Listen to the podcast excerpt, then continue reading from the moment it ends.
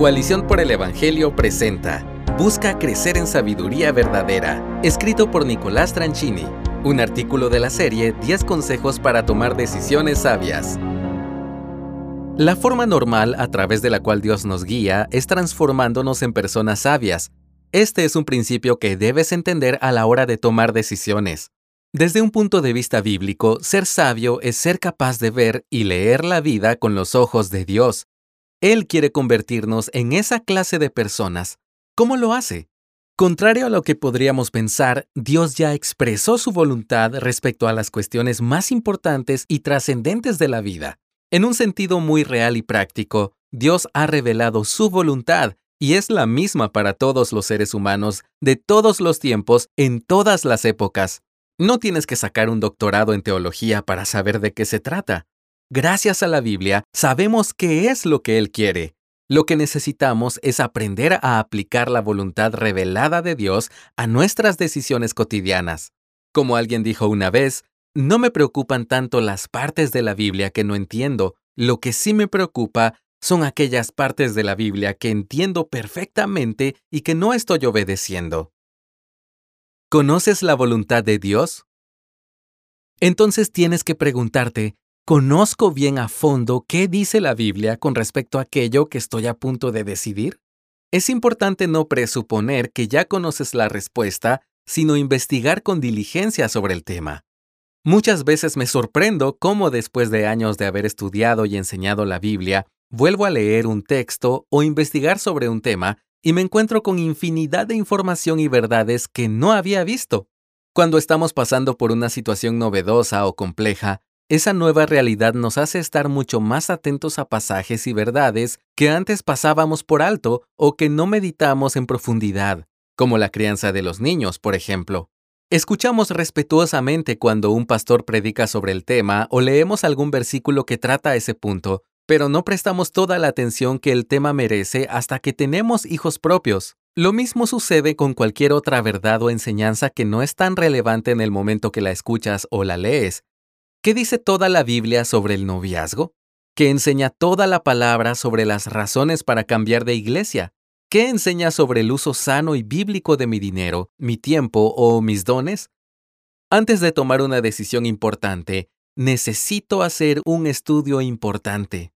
Luego de hacer este estudio, si Dios me muestra algo en la Biblia que no coincide con mis planes o preferencias, ¿estoy verdaderamente dispuesto a dejarme guiar y cambiar mi decisión?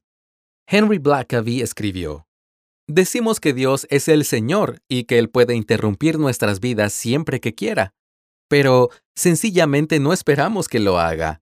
Esperamos que confirme cada cosa que estamos haciendo y que nunca nos pida cambiar nada de lo que ya hemos planeado.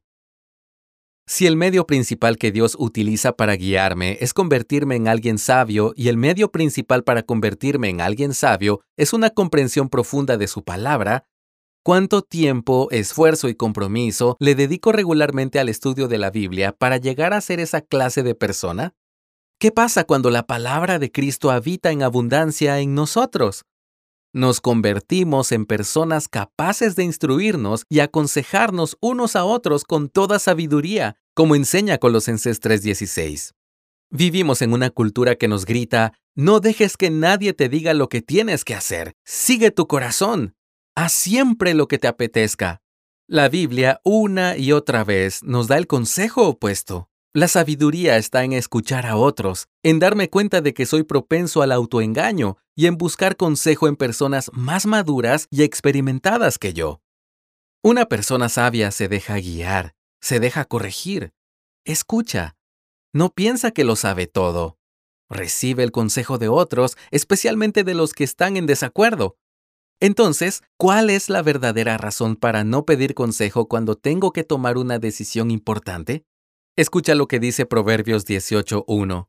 El que vive aislado busca su propio deseo, contra todo consejo se encoleriza.